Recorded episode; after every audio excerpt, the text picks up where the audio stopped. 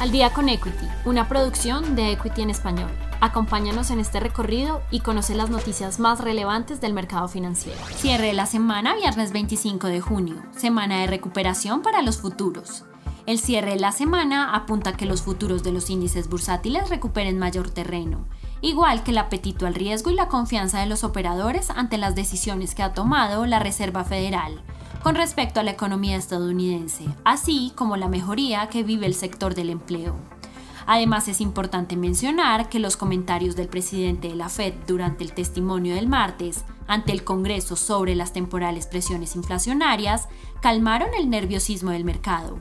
Además, los datos de desempleo reflejaron una reducción de 418.000 a 411.000 en junio.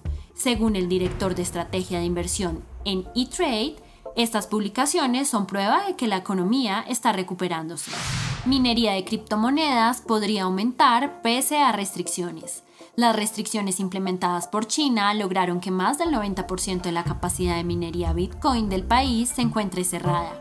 Estas medidas fueron adoptadas debido a su uso intensivo de energía y su impacto ambiental. Por otro lado, a medida que los criptográficos del país oriental están dejando de operar, otros mineros de Bitcoin aumentarán su participación y potencialmente harán que esta actividad se haga mucho más lucrativa. Se mantiene política monetaria en el Reino Unido. El Comité de Política Monetaria del Banco Central de Inglaterra votó unánime a favor de mantener la tasa principal de préstamos en un mínimo histórico de 0.1%. Además, el comité también accedió a mantener las compras de activos a su nivel actual de 1.24 billones de dólares estadounidenses. Este hecho generó una disminución de 0.5% en la libra esterlina frente al dólar y otras divisas homólogas. Por otro lado, el Banco de Inglaterra sostuvo que estará atento a posibles presiones inflacionarias a medida que la economía europea emerge de su caída inducida por el COVID-19 el precio del petróleo se vuelve a elevar. La sólida demanda de petróleo está elevando los precios al contado del crudo en todas las partes del mundo. Esta es una clara indicación de que el mercado físico del petróleo finalmente se está recuperando a medida que comienza la temporada de conducción de verano y las economías se reabren de las restricciones en la movilidad. Además, el fortalecimiento del apetito por el crudo en Asia y el endurecimiento de los mercados regionales debido a los cambios en los diferenciales de los índices de referencia regionales resultan como apoyo al repunte de los futuros del petróleo. Peso colombiano se mantiene en los 3.760 pesos.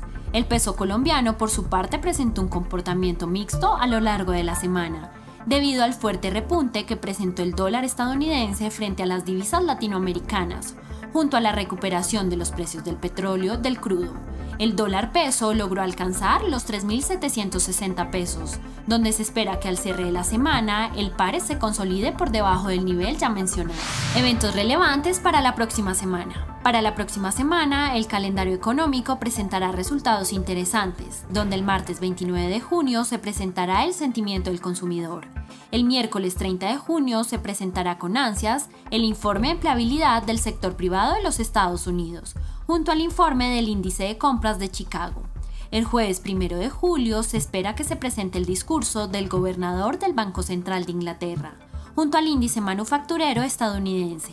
Finalmente, para el viernes 2 de julio se espera el informe de las nóminas no agrícolas de los Estados Unidos. Si te gustó este episodio, no olvides seguirnos, compartir con tu red y escucharnos todos los lunes y viernes de apertura y cierre del mercado financiero.